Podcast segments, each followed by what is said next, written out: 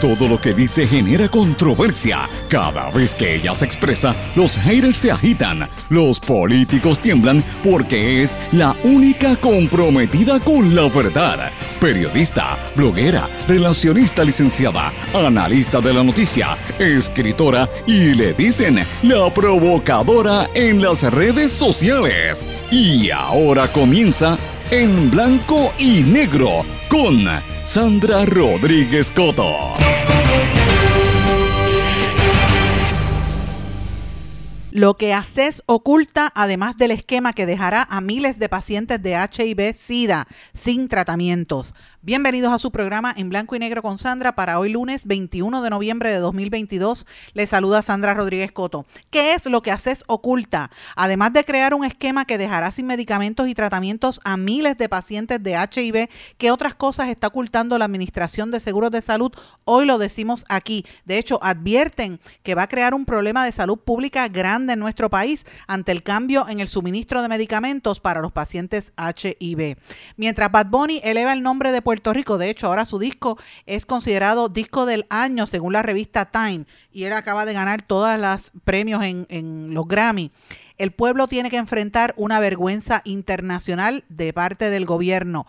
Periódico británico The Guardian demuestra al mundo cómo la administración Pierluisi acelera la destrucción de las costas y la destrucción de nuestro ambiente, lo reclama a nivel internacional en una nota este fin de semana. Es racismo contra Nino Correa. La polémica sobre la falta de educación académica versus su vasta experiencia como rescatista para administrar manejo de emergencias oculta intereses partidistas y el racismo que impera en Puerto Rico. Hablamos hoy de las protestas contra Luma, de la Junta de Planificación que utilizó fondos de mitigación de desastres para sancionar a colmados y cafetines. Obligarán mostrar Real ID a partir de mayo del 2023. Tribunal Supremo Federal puede decidir esta semana si revisa los cambios al plan de pensiones de los maestros en Puerto Rico. Los abogados de organizaciones educativas piden que se anule la doctrina de los casos insulares. Biden se prepara para una posible migración masiva desde Haití, posiblemente los coloquen en Guantánamo o en otro tercer país a los haitianos. Busca ampliar la capacidad del centro de Guantánamo, según la cadena NBC.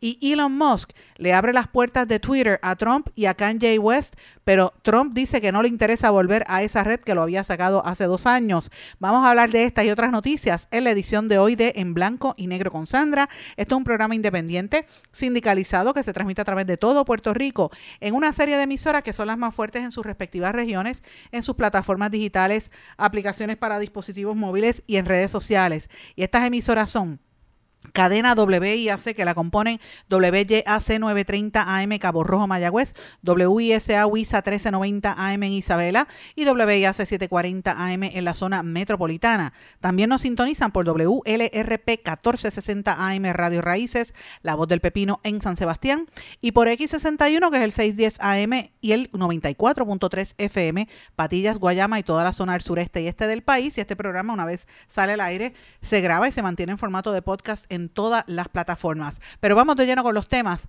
para el día de hoy. En blanco y negro con Sandra Rodríguez Coto.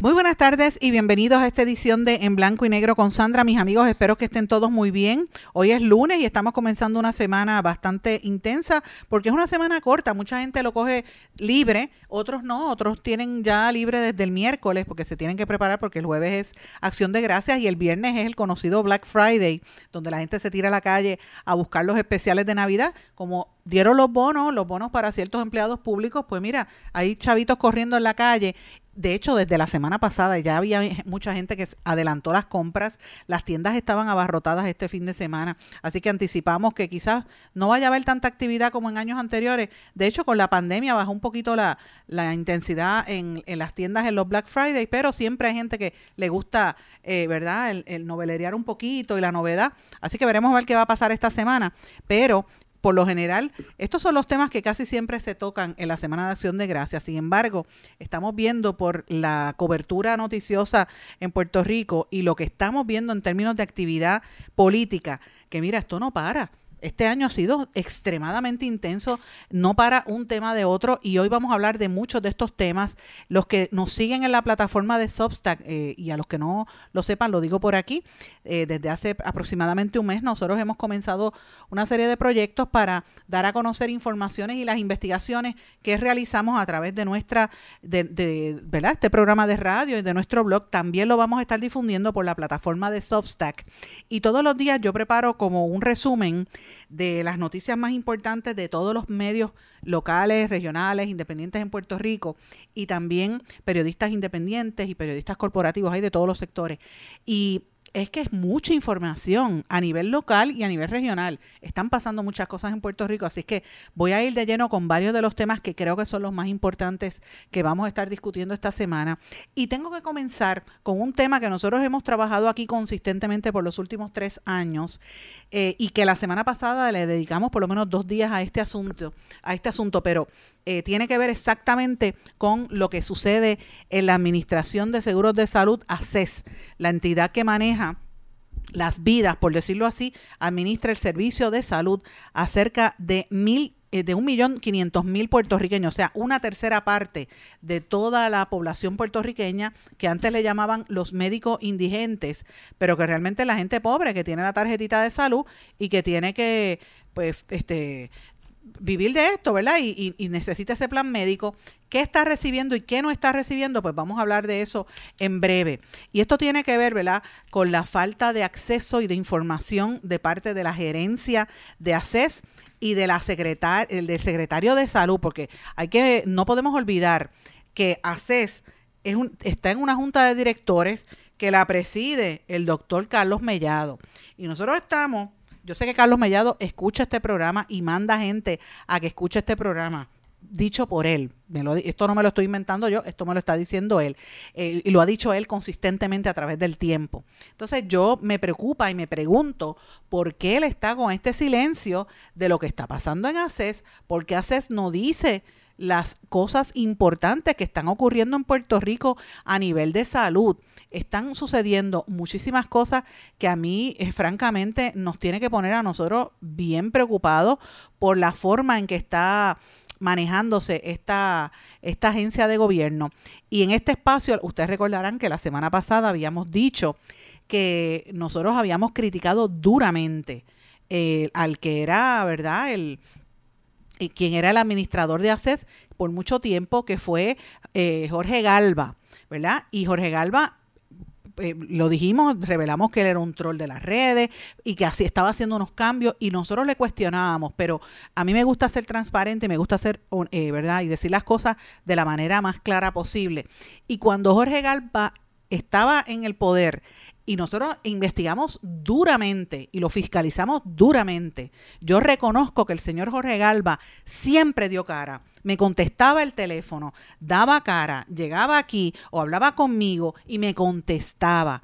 Pero la directora ahora eh, eh, este, no contesta ni por los centros de espiritistas en Namarín, solamente le da entrevista a dos, a dos o tres periodistas que no le hacen preguntas. Esto lo dije la semana pasada, lo reitero hoy.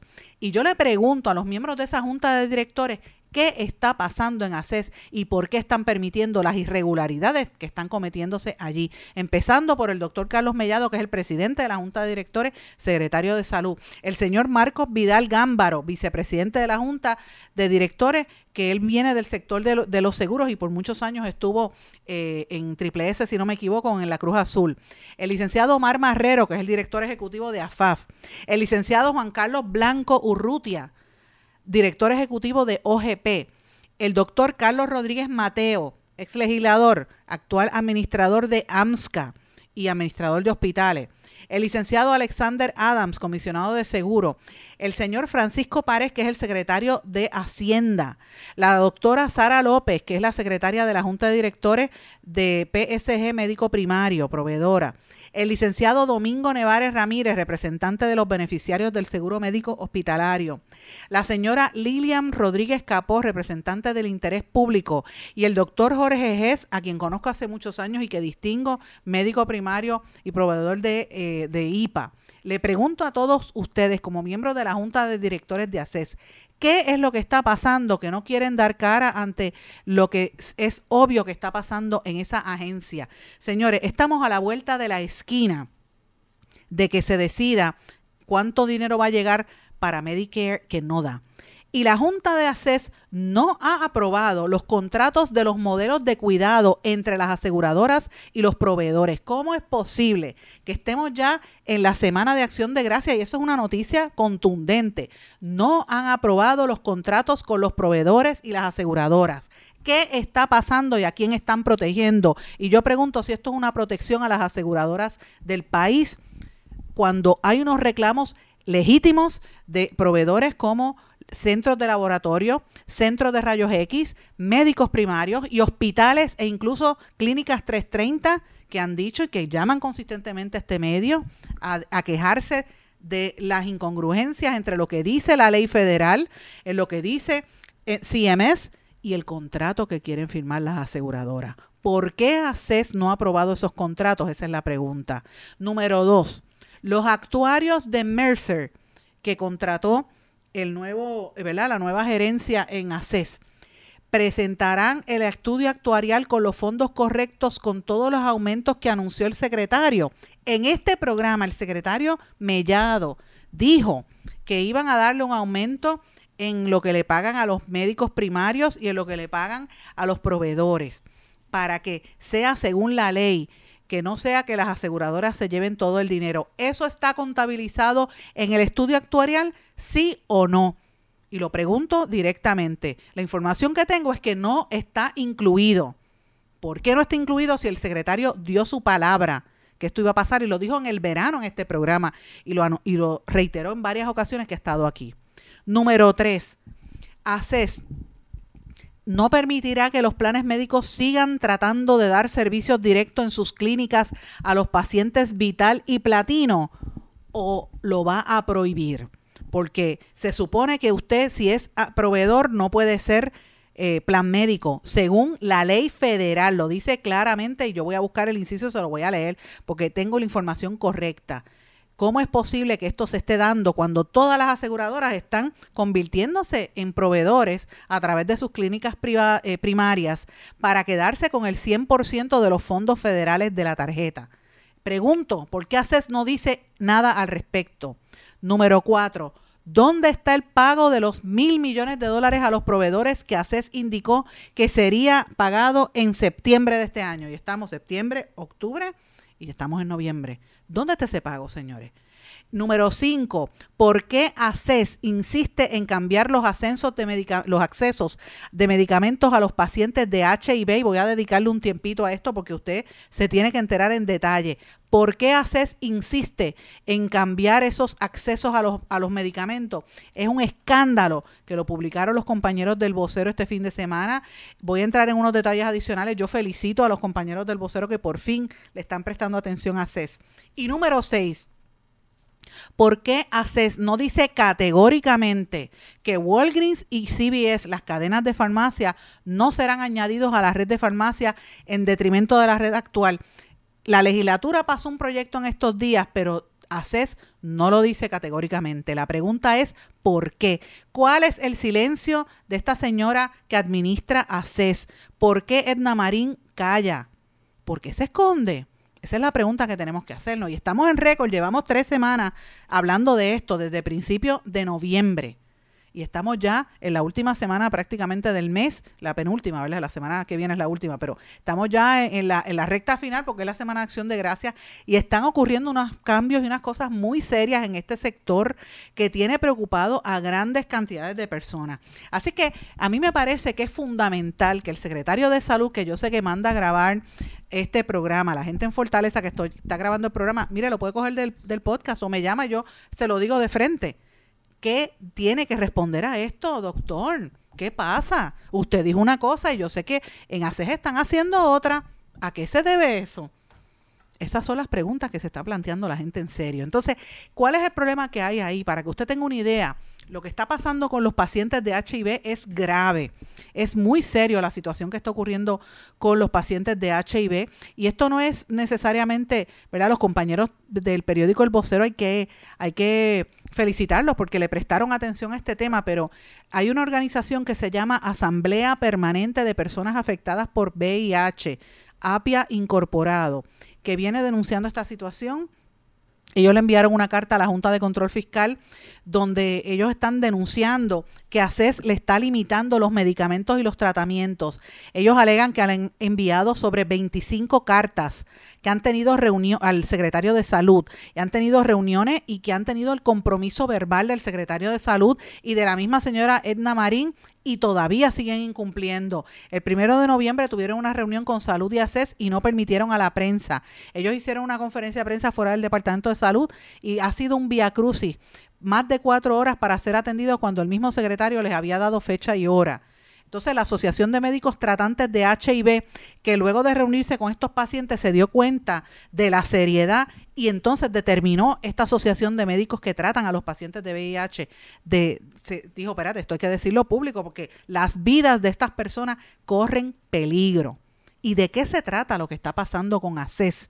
Y con los pacientes de SIDA. Y si usted tiene algún amigo, familiar o si es usted paciente de VIH o de SIDA, es fuerte. En momentos en que los organismos internacionales de la salud impulsan que se garantice el acceso a las pruebas de detección y tratamiento, en Puerto Rico se anticipa que va a haber problemas serios si cambian la manera en que se suministran los medicamentos a estos pacientes como quiere hacer Edna Marín.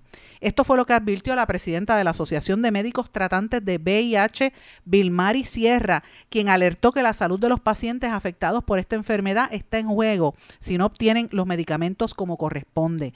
Y, esta, y estoy citando textualmente que ella dijo que esto va a ser un problema si no se arregla antes del primero de enero, porque pacientes que no son, que, que no, no detectables, que están bien ahora mismo, que están con los medicamentos y no se nota que tienen la enfermedad, si no tienen los medicamentos que les corresponde, van a convertirse en pacientes detectables, le bajan sus defensas, van a requerir hospitalizaciones que al estar con cargas virales altas van a poder contagiar. O sea, pueden estar con, con, HIV sin contagiar, pero ellos lo que está provocando es una, una, situación muy seria. Y a estos señores añádale algo que no, no dijeron este fin de semana, pero lo, lo voy a plantear aquí. La cantidad de enfermos que hay con todas estas enfermedades respiratorias que hay, como el virus incitial, como la influenza y como el COVID, que está eh, acabando con vidas a pesar de que la pandemia muchos se creen que no que no que ya pasó, ¿verdad? Pero todavía hay un montón de gente contagiándose. Si usted tiene HIV le cambian los medicamentos y coge una de estas enfermedades, ya usted sabe que no tiene, no tienes mucha posibilidad. Esto es extremadamente serio. Y Puerto Rico tiene una historia con los pacientes de SIDA. Recuerden, el Instituto de SIDA bajo Pedro Rosselló González y Yamil Curí, que fue uno de los primeros casos de corrupción de esa administración. O sea, esto es una... yo no sé por qué en Puerto Rico no, no aprenden. Secretario de Salud, me consta que usted tiene preocupación por esto, ¿por qué no lo dice? ¿Qué es lo que está pasando que no habla el doctor Mellado? En la carta circulada de la Asociación de estos pacientes se explicó que el cambio que impondrá ACES con la implementación del programa de reembolso de medicamentos de Medicaid, Medicaid Drug Rebate Program en inglés, afectará de manera adversa la compra y distribución de los medicamentos antirretrovirales para ese tratamiento de HIV. Según la, la explicación, el programa de asistencia para medicamentos contra el SIDA AIDS Drug Assistance Program en inglés del Departamento de Salud provee y despacha esos medicamentos que no están en el formulario bajo el plan vital. Esos medicamentos están fuera del formulario porque reciben unos fondos federales que vienen específicamente para los pacientes de SIDA y lo que quieren es coger y mezclarlo todo en un mismo en una misma cubierta y darle ese ese formulario a quienes administran, ¿verdad?, los medicamentos. Y el problema es que van a mezclar fondos federales que vienen destinados para ellos, para mezclarlo con el resto de la población, y eso es un problema, señores, porque eh, recuerde que los que administran los beneficios de farmacia lo que quieren es reducir eh, gastos, ¿verdad? Y coger los, los genéricos o los bioequivalentes, lo que sea más económico. Y eso pues puede causar un problema muy serio en la salud de los pacientes. Hay un acuerdo que permite que este programa que les acabo de decir de asistencia compre los medicamentos que deben ser cubiertos con ACES por ACES a bajo costo y luego ACES los reembolsa, lo que redunda en un ahorro para el programa. Según la señora que, es portavoz de esta entidad dijo que los nuevos cambios suponen que ACES deberá asumir costos mayores sin el respaldo del programa asistente para los pacientes de VIH. Las implicaciones son que el dinero que tiene ACES no va a dar para pagar los medicamentos. Esto ya había ocurrido en el año 2006 y 2007 y ahí es que entra la, la asociación para cubrir los gastos, ¿verdad? Alertó que se necesitan millones de dólares para cubrir el gasto por tratamiento para un total de pacientes que ronda. ¿Usted sabe cuántos pacientes de SIDA tiene en Puerto Rico de HIV? 20 mil, 20 mil pacientes. Si de aquí al primero de enero se acepta este programa y sale del juego lo que es el programa actual, ADAP, estaríamos hablando de que las farmacias que dispensan los medicamentos tendrían que comprarlo. Estamos hablando de medicamentos de los que un paciente puede llegar a utilizar en su tratamiento de hasta 30 mil dólares mensuales. El que menos paga, paga 5 mil, 4 mil, pero un paciente puede llegar hasta tener 30 mil mensuales eh, con el uso de sus medicamentos. O sea, que el centro que menos utilice, quizás utilizará un millón para cubrir los gastos de sus pacientes mensualmente. Así que esto es una situación seria porque dice que no hay ningún, centro de salud que aguante ese empuje y que los pacientes se van a quedar sin medicamentos si eso ocurre porque no va a haber quien lo cubra. Entonces, eh, si esto no se detiene, pues esto empezaría el primero de enero, según se denunció este fin de semana, y que digan qué ha pasado con el waiver que el doctor eh, Mellado quedó en pedirle para que los medicamentos de VIH no cayeran bajo esta nueva reglamentación y van a, empezar a tener problemas. Eh, y como vuelvo y digo, estos son unos, unos medicamentos que si tú los dejas con la carga viral vuelve a subir y las defensas te bajan y ahí te fastidiaste. Entonces, esto es una situación muy seria porque a principios de este año se anunció que a 40 años de la pandemia del VIH, la Organización de las Naciones Unidas que coordina los esfuerzos para que en el 2030 eh, esta enfermedad quede eliminada, el virus del HIV. Entonces, si, si Puerto Rico cambia este formato, de, de, de lo, del acceso a la salud, esto no va a lograrse, en, por, lo menos en Puerto Rico. Entonces, ¿cómo es posible que esto se esté discutiendo a, nivel internacional para que a los niños no le den estas enfermedades y, nos, y menos personas se contagien? Y entonces en Puerto Rico no pasa nada. El doctor, el doctor Mellado le dijo al periódico El Vocero que el Departamento de Salud estaba buscando todas las alternativas para que no se viera afectada la distribución de los medicamentos a través del programa Ryan White. Eh, pero dice que pues todavía la situación es muy fuerte, pero la realidad es que no hay una respuesta ante esto y los pacientes están bien, bien preocupados. Así que yo le pregunto a usted que me está escuchando si usted se siente informado con todo esto o es más de la desinformación y de la falta de datos que existe en Puerto Rico. Fíjense que estamos en una época donde usted prende la radio, la televisión y todo lo que son los Medicare Advantage y Advantage y mire, coja mi tarjeta y le, y le, hacemos el groomer a su perrito y le cortamos la grama, pero los pacientes después a veces no tienen los beneficios que están buscando.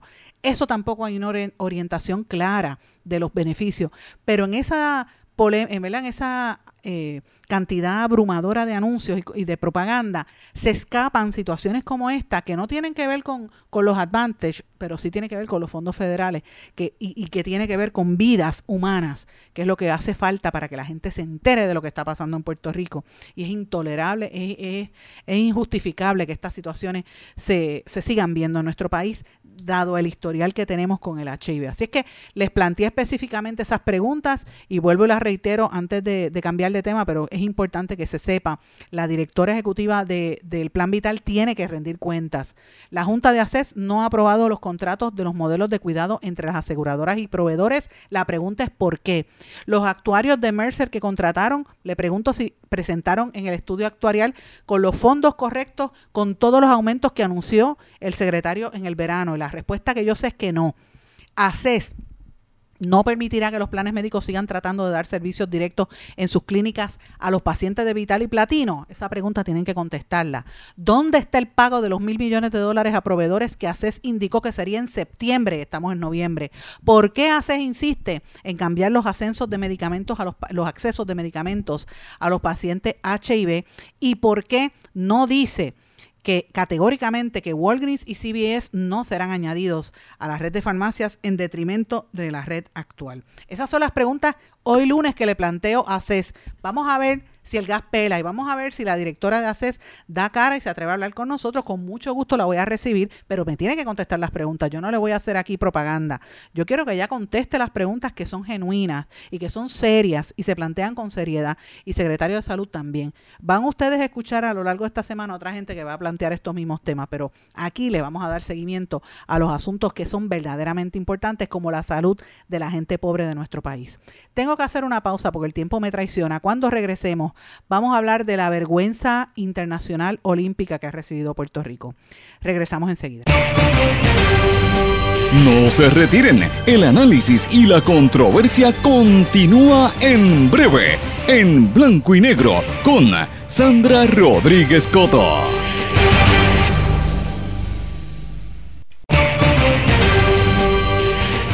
Y ya regresamos con el programa de la verdad, en blanco y negro, con Sandra Rodríguez Coto.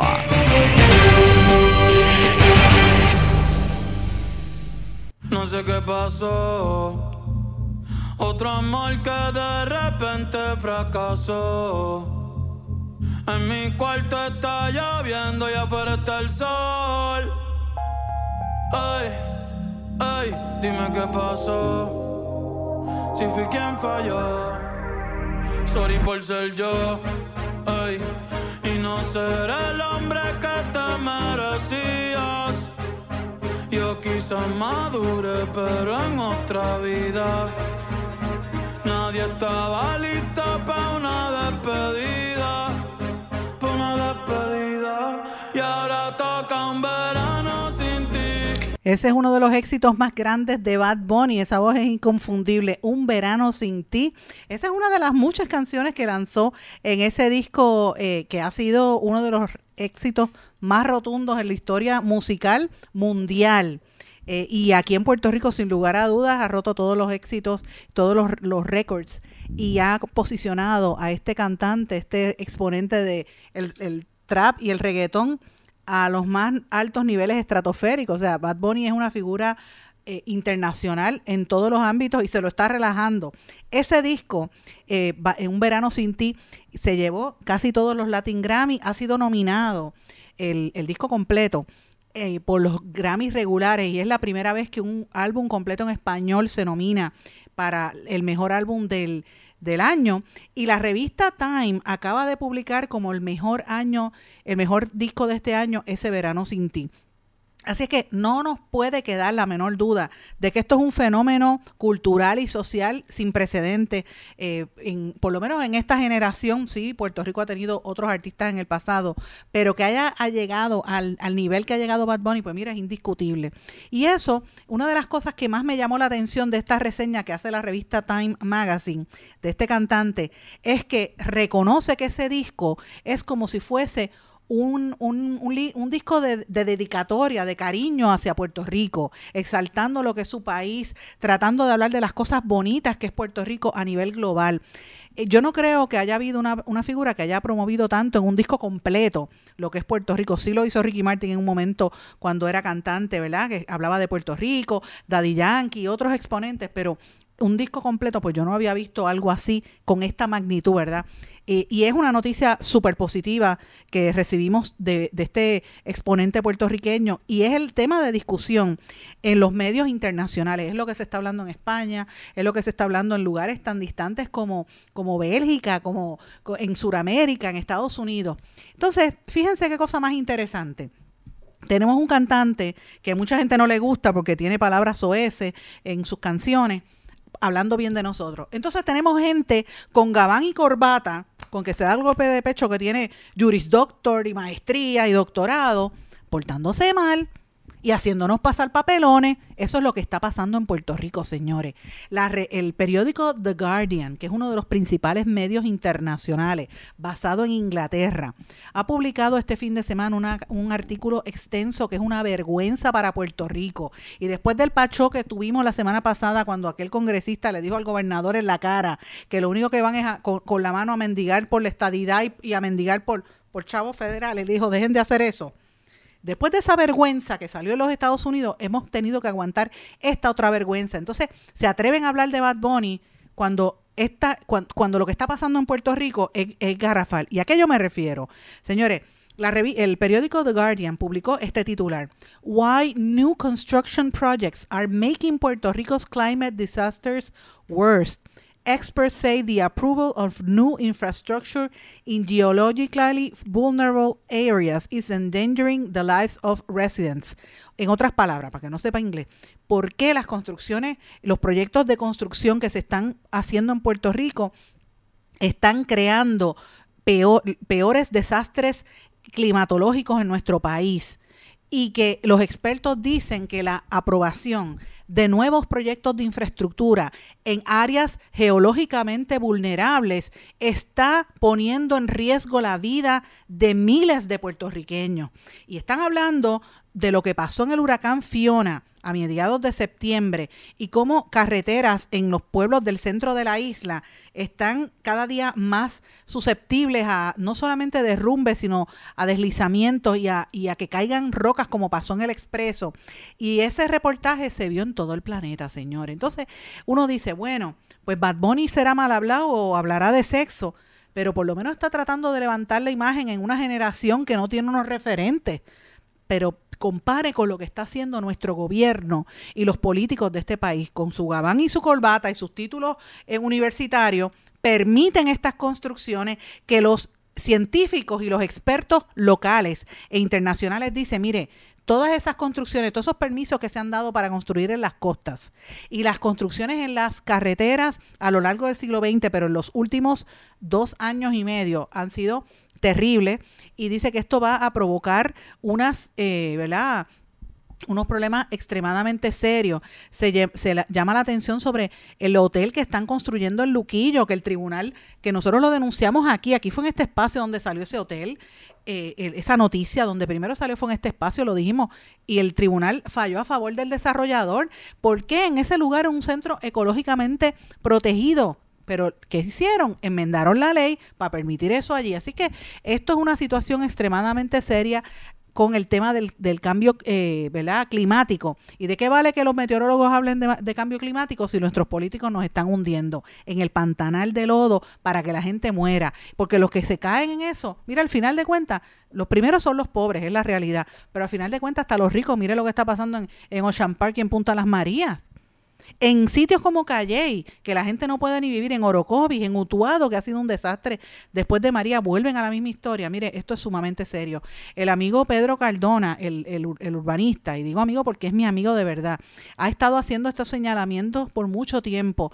Y yo creo que, eh, y me alegro que lo hayan entrevistado para este artículo, porque yo creo que es importante que la gente vea esta, esta nota y, que a la misma vez es una vergüenza para Puerto Rico, pero hay que verla. Mire, eh, muchos de los permisos que está permitiendo ahora mismo el gobierno, la Junta de Planificación y OCPE, van a repetir desastres como lo que ocurrió en el 1985 en Mameyes, cuando un montón de gente se fue a vivir en esa montaña en Ponce y hubo una lluvia y, y el, cuando fue la tormenta Isabel y 23 pulgadas de, de, lluvia cayeron ese, en ese momento y toda esa luz se vino abajo, 129 personas murieron. Y ya se está hablando de que van a pasar cosas así, van a pasar cosas así en nuestro país. Así que mm, este, es una vergüenza que a nivel internacional esto tenga que salir públicamente y, y yo no he escuchado a ningún político levantar la mano y decir, espérate, espérate, esto es algo serio. Esto es algo que tenemos que mirar con seriedad, pero no Aquí le tiran a la gente, pues Bad Bunny es un mal hablado, Bad Bunny es un hablando de sexo. Ah, esos reggaetoneros que, que entonces toda la, todo el, el, ataque que hay, mire, yo no soy reggaetonera, a mí no me gusta esa música ni el, trap, pero la escucho y estoy pendiente porque quiero ver qué es lo que dicen, ¿verdad? Y, y uno tiene que estar atentos a la información, para gusto se hicieron los colores. Pero yo prefiero una persona que me lo diga de frente y me diga con honestidad lo que siente, a que sea con el gabán y la corbata dándose buena vida y sean nuestros políticos electos eh, democráticamente y nos estén robando en nuestra cara. Y esto es extremadamente serio. Y yo lo traigo, es más, lo voy a traer con otro tema adicional y lo, de paso los invito a que lean nuestra columna que publicamos eh, anoche en Eiboricua y la voy a enlazar también en todas mis plataformas, que, la, que es el, sobre el tema de Nino Correa. El, que está nominado, que no le dieron, el, no, lo confirmaron como jefe del negociado de manejo de emergencia y administración de desastres, eh, y el porque dicen que no tiene el título universitario. Mire, yo lo, lo esbozo, ¿verdad? Mi argumentación en esa columna donde digo que esto es racismo contra él. Y es doble, de doble vara, porque por un lado, los que no lo quieren, no se atreven a decirlo públicamente, dicen, ah, no tiene la preparación. Ah, pero primero lo obligaron hacer un bachillerato. Y entonces vienen y le cambian la ley que tiene que tener maestría. Y entonces él está estudiando, pues, pero no puede, no, no cumple. Evidentemente no cumple con la ley. Pero entonces yo me pregunto, ¿qué tipo de maestría es la que le van a exigir? La misma maestría que tenía el antecesor, este Carlos Acevedo, que lo que tenía era una, una maestría en asuntos públicos. ¿Qué tiene que ver el asuntos públicos con manejo de desastre? Pregunto yo. Todo el mundo sabe que Nino Correa tiene una vasta experiencia en estos asuntos, pero yo también veo esta defensa férrea del gobernador y de la secretaria de la gobernación nos tiene que poner a pensar, porque eh, yo no sé cómo Nino Correa en su es un hombre muy humilde, muy decente, pero no se da cuenta que lo están utilizando, porque también es una ventaja que quiere sacar el gobierno, porque las deficiencias o la falta de experiencia que tenga en algunos aspectos para la administración de esa agencia, esas, esas, esos vacíos los van a llenar los mismos miembros del gobierno. ¿Y por qué yo digo esto? Porque al gobierno le conviene tener una figura así que pueda ser fácil de manipular ahora que vienen todos estos millones de dólares para la reconstrucción.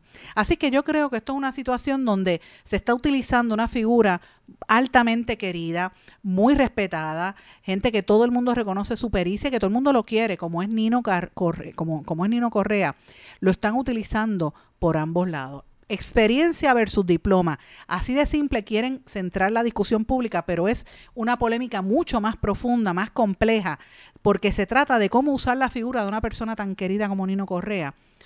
Y ahí la raza juega un papel vital que no se atreven a reconocer. No admiten ver un hombre negro, visiblemente negro, tomando decisiones. Y si lo tienen tomando decisiones, lo tienen de una manera que lo puedan manejar como, como una como un, como una, un, como un puppet, ¿verdad? Como una marioneta donde quien de verdad tome las decisiones sobre los fondos sea Fortaleza. Y Nino Correa no se puede prestar para eso. Así que está puesto un, otra vez un hombre negro en una, en una posición muy difícil sobre su futuro y esto pues nos tiene que poner a todos a pensar eh, a, a, qué, a dónde llegamos. Eh, y esto yo lo traigo en el contexto, como digo en la columna, de que estos temas se van a tener que discutir. Ahora en enero se comienza a conmemorar los 150 años de la abolición de la esclavitud y ese tema va a estar en la discusión y no es solamente de los esclavos a los, los liberaron, no, no, no, no. Es cuál es el lastre de ese de esas de esos siglos donde se creían subhumanos, pues mira, mantenerlos pisoteados, y cuando llegan a alguna posición de poder no les permiten o los utilizan. Así que yo creo que la marginación está en muchos ámbitos. Y yo creo que, como vuelvo y digo, la dignidad de todo ser humano es inviolable. La nobleza que caracteriza a Nino Correa no debe estar en juego bajo ningún sector, sean los populares o sean los PNP. Y él, Nino Correa, no debe permitir que lo utilicen. Eso es lo menos que el pueblo necesita, sobre todo en momentos como el que está viviendo Puerto Rico con tantas emergencias. Amigos, tengo que hacer una pausa porque el tiempo me traiciona. Cuando regresemos, voy a tratar de hablar de algunas cosas locales y, e, y de noticias internacionales sumamente importantes. Regresamos enseguida. No se retiren, el análisis y la controversia continúa en breve, en blanco y negro, con Sandra Rodríguez Coto. En mi pueblo se chinchorrea bien duro. Aquí me cubre mi plan médico y en tu pueblo también. En mi pueblo es donde tenemos las mejores vistas. Aquí cubre mi plan médico y en el tuyo también. En mi pueblo se goza de verdad.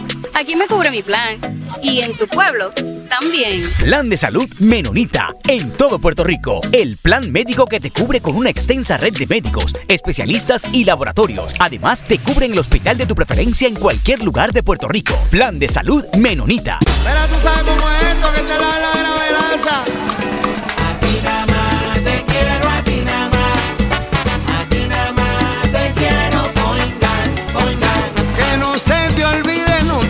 Vayas a olvidar.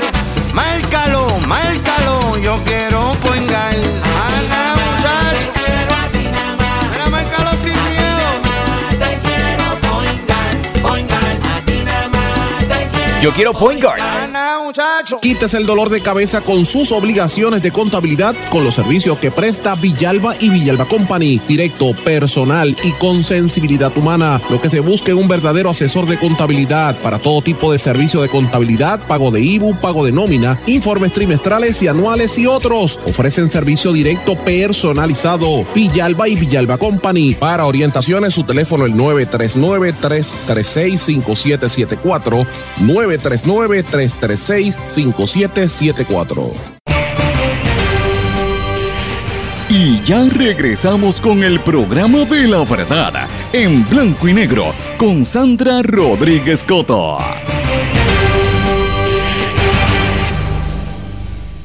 Regresamos en blanco y negro con Sandra. Bueno, quiero contarles una anécdota. El viernes tuve que ir al Sesco en Bayamón a renovar mi licencia de conducir, que estaba yo sin licencia. Tenía que ir a ponerla al día, ¿verdad? Y yo iba como que un poquito emocionalmente preparándome, porque yo dije, olvídate, aquí me van a chaval, que si el tapón, que si la fila, que si la gente con cara de apestado, porque así es que te tratan a veces cuando tú vas a las agencias de gobierno. Aunque yo había sacado el turno por computadora antes y de hecho pagué los, los sellos en mi celular, que eso es una ventaja. Yo dije, bueno, qué chévere, no tengo que hacer la fila. Como quiera tuve que hacerme un certificado médico y, y, y- llegar. Pero señores, fue, fue una maravilla. No estuve ni 15 minutos, me llegué allí, rápido me llamaron, me tomaron la foto, me dieron la licencia y ya, perfecto. Así que quiero felicitarlos públicamente porque yo había escuchado de, y de hecho yo había estado cuando saqué un carnet de, personas con impedimento para mi nena y fue bastante rápido, pero en el proceso de renovar eh, licencia pues fue una maravilla y eso hay que decirlo que ha mejorado grandemente de cómo era eh, los sesco antes. Ahora, eh, lo que sí quiero mencionarle es que yo, en, cuando estoy haciéndome, ¿verdad? Eso, me dicen, cómprate un sello para que saques el Real ID. Y yo dije, ay, otra vez, otra, otra, otra identificación más. Pero ¿y por qué piden tanta identificación el gobierno? Si ellos tienen hasta tu número de seguro social, la licencia, o sea, ¿qué más van a pedir? La carpeta, estamos todos como, como, como un chip, deberían tener un chip de los seres humanos en, en el gobierno, porque cuando es Hacienda, Salud, o sea, todas partes están, tu, tu información está por ahí. Y me decía el muchacho, no, no, no, es que van a obligarlo. Yo dije, ¿cómo va a ser?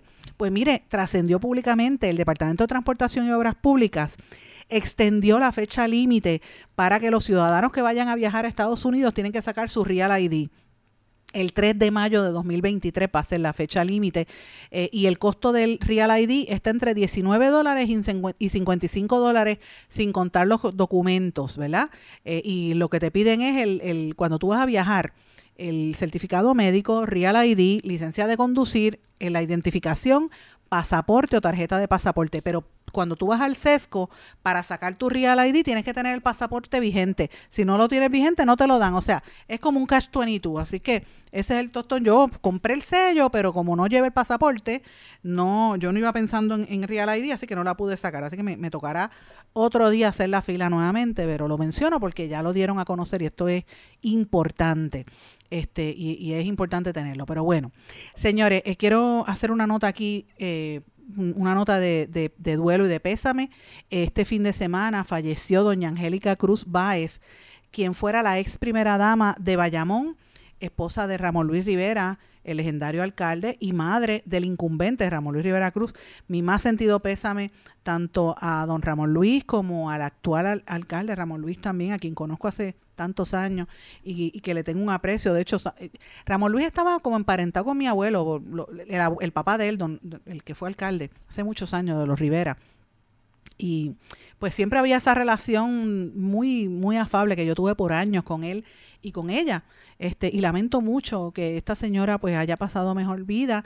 Según se dio a conocer, pues obviamente la van a estar eh, velando hoy en la funeraria Vinel de Bayamón, que va a haber una misa de cuerpo presente ahora, ahora a las 2 de la tarde cuando salgamos del aire y vamos a, eh, después en la iglesia la Santa Cruz en la, y, eh, de la Plaza de Recreo y luego la, comitiva fúnebre partirá a las 3 de la tarde hacia el cementerio Braulio Dueño Colón en Bayamón, donde recibirá cristiana sepultura. Así es que le, le doy mi más sentido pésame a toda la familia, particularmente a don Ramón Luis Padre y al alcalde Ramón Luis Hijo y a toda la familia, porque de verdad que era una persona muy apreciada. Bueno. Eh, este fin de semana hubo protestas, eh, hubo bastantes protestas al Via Crucis, ¿verdad? Hasta las doñitas protestaron. Yo quería ir a lo de las doñas, pero se me complicó el día, no pude llegar. Este, y quería ver qué era lo que estaba pasando allí, pero hubo una protesta contra Luma Energy y siguen estas estas protestas van a continuar, pero el gobernador ya usted sabe que dijo que esto va, porque él está amarrado con Luma desde el día uno y ya la jefa de, de energía de Estados Unidos dijo que ellos son los que van. Vamos a ver qué va a pasar allí. Eh, quiero mencionar también otra nota que sale hoy en el periódico El Nuevo Día.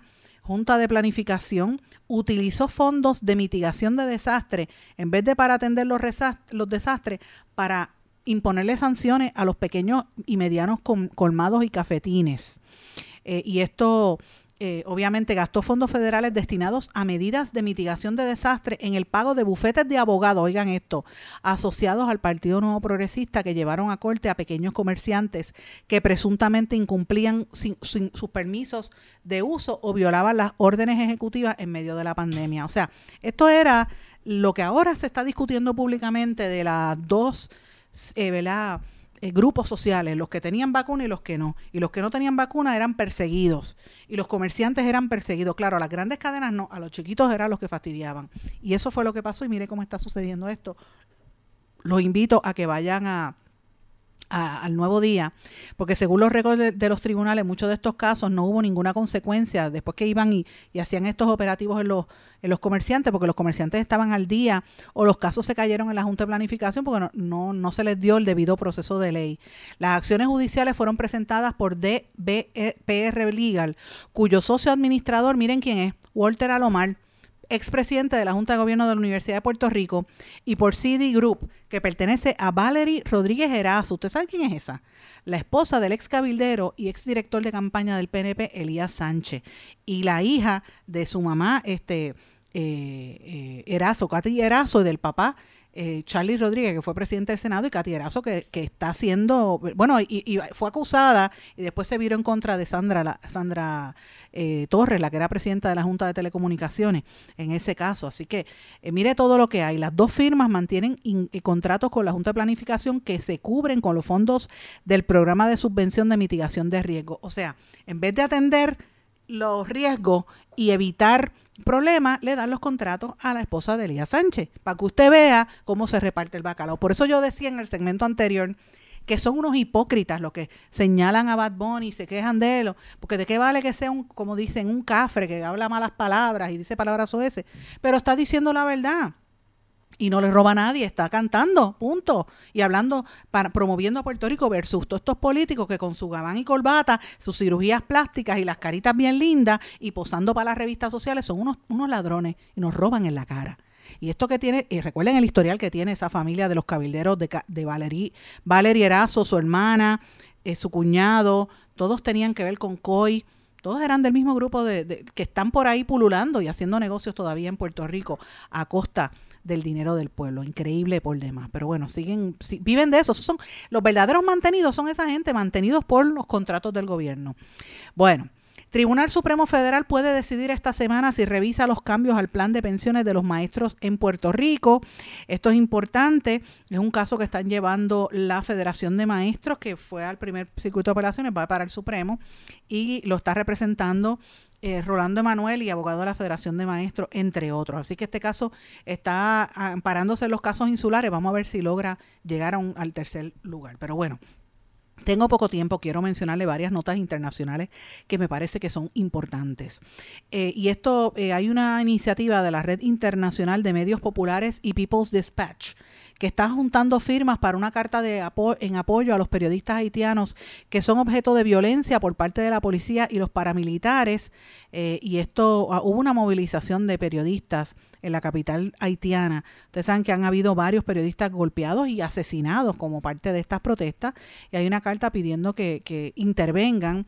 Eh, y obviamente la Sociedad Interamericana de Prensa ya también ha dicho que en el último año, ocho periodistas han sido asesinados en el país, en el vecino país, eh, y obviamente, pues hay que estar pendientes a lo que está ocurriendo. Periodistas de distintos medios en todo Haití están siendo objeto de todas estas eh, ¿verdad? polémicas, es inminente lo que dicen que que los Estados Unidos van a invadir. De hecho, hay una hay un comentario de que lo publicó NBC News que dice que Biden se prepara para una posible migración masiva desde Haití y para eso buscan ampliar la capacidad del centro de Guantánamo que tienen en Cuba para retenerlo o para moverlo a un tercer país. ¿Será Puerto Rico ese, ese tercer país? Recuerden que en un momento hubo haitianos que los trajeron aquí al fuerte Allen. ¿Recuerdan aquello? Pues ahora mismo el, presidente Biden está buscando alternativas y eso lo dijo en el Consejo de Seguridad Nacional de que va a haber un cambio en esa zona con lo que, y posiblemente una intervención militar. Hablando de los militares, el Pentágono fracasa en su quinta auditoría consecutiva. El Departamento de Defensa de los Estados Unidos no pudo dar cuenta de más de la mitad de sus activos tiene 27 organizaciones auditadas que incluyen servicios, agencias, fondos y otros, y hay siete que no, no, no tienen auditorías limpias. El Pentágono de los Estados Unidos, para que usted vea cómo es la cosa. La, vicepresidenta de los Estados Unidos, Kamala Harris, se reunió en Bangkok eh, con el, eh, el presidente chino Xi Jinping menos de una semana después de que él conversara, conversara con el presidente Joe Biden. Esto lo dieron a conocer en Estados Unidos, tratando de, de que no, no cunda el pánico, como decía el personaje de Don Cholito, ¿verdad? Que no panda el cúnico, lo decía al revés, este, porque la situación con China se podría tornar un poquito difícil si se da lo que se está anticipando. Pero bueno, eh, toda esta región está bien convulsa en el, en el Caribe. Lo que está pasando en Haití es de grandes proporciones, porque recuerden que todos los días vienen gente en Yola y hay una hay, hay una, unas alertas. De hecho, el gobierno de los Estados Unidos también está alertando cualquier ciudadano norteamericano que sea o estadounidense, ¿verdad? Que tenga el pasaporte, puede ser puertorriqueño, que sea negro o de tez oscura, le está alertando la embajada de los Estados Unidos en la República Dominicana, alertando a los ciudadanos estadounidenses de piel oscura sobre el incremento de los operativos de la Dirección General de Migración Dominicana eh, y dice, mira, está, hay una preocupación porque como creen que son dominicanos, los que son haitianos, los meten a todos y le, entran a palos y se los llevan para Haití. Así que, y, entre esas se han llevado dos o tres estadounidenses o ciudadanos estadounidenses. Y obviamente usted sabe que esto es parte de la política de Abinader que no quiere esto. están haciendo esos operativos, han repatriado sobre 70 mil haitianos y entre estos pues han ido muchos ciudadanos estadounidenses. Esta alerta la hizo la embajada norteamericana Mientras tanto, la situación está bien caliente, que trataron de quemar dos consulados dominicanos en Haití. De, eh, dos consulados dominicanos en Haití eh, en días recientes no quedó en nada, ¿verdad? Eh, pero la situación es como un coraje que tienen porque como los, los, dominicanos no los dejan llegar. Y mientras tanto, en, en Santo Domingo, la capital dominicana, está incrementando dramáticamente la violencia callejera, los robos y la, ¿verdad? Dicen que tiene que ver con bandas también de haitianos que ya se han ido moviendo y como como el gobierno dominicano no los quiere, pues se desquitan con la población civil. Así que hay, una, hay un temor generalizado en el vecino país. ¿Por qué yo traigo estos temas, mis amigos? ¿Y por qué estoy pendiente a lo que está ocurriendo allá? Porque se están dando unas dinámicas que en algún momento nos puede afectar a nosotros. Y mire lo que pasó este fin de semana, donde se entraron a tiros unos, unos narcotraficantes y mataron a unos agentes federales, a un agente federal y hirieron a otros. Murió uno de los atacantes venía de, en, ese trasiego, ¿verdad?, eh, de, de droga, pero estamos siendo objeto no solamente de trasiego de drogas, sino también de seres humanos. Así que hay que mirar y hay que enterarse de lo que está ocurriendo en el vecino país para que entendamos qué pasa en Haití, qué pasa en República Dominicana y si eso va a llegar aquí a Puerto Rico. La gente de Santo Domingo está bien, bien asustada por la ola criminal en la zona y porque están metiéndole miedo a la gente en la zona. Y termino el programa con una noticia también de un fallecimiento, señores. Murió Eve de Bonafini, histórica presidenta de las Madres de la Plaza de Mayo. La activista de los derechos humanos tenía 93 años y el gobierno argentino decretó tres días de duelo nacional. Eh, ella, pues obviamente fue una figura importantísima el homenaje que toda la sociedad debe rendirse. Esta señora, para que la gente sepa, fue madre de dos hijos desaparecidos y fue defensora y activista de los derechos humanos. Fundó la Asociación Madres de la Plaza de Mayo para visibilizar la desaparición de personas durante la última dictadura militar en Argentina, que fue del 1976 al 1983. Solo una semana antes de la internación, ella estuvo hospitalizada, había participado de la inauguración de una muestra de fotos que se organizó en Sonor en el el Centro Cultural Kirchner en Buenos Aires. Así que fue una señora muy reconocida, muy querida y, que en paz descanse, una figura histórica de uno de los momentos más nefasto, nefastos en América Latina. Bueno, mis amigos, me tengo que ir, no me queda tiempo para más. Yo sé que por ahí están hablando de que Twitter le abrió las puertas a, a, Trump y Trump no quiere, pero también se las abrió Kanye West. Pues eso es noticia, pero para mí estos otros temas son más importantes. Déjeme saber qué opina, me escribe a través de las redes sociales o en nuestro correo electrónico en blanco y negro con Sandra arroba gmail.com y será hasta mañana. ¿Se quedó con ganas de más? Busque a Sandra Rodríguez Coto en las redes sociales o acceda a en blanco y negro.blogspot.com porque a la hora de decir la verdad solo hay una persona en la cual se puede confiar. Sandra Rodríguez Coto en blanco y negro.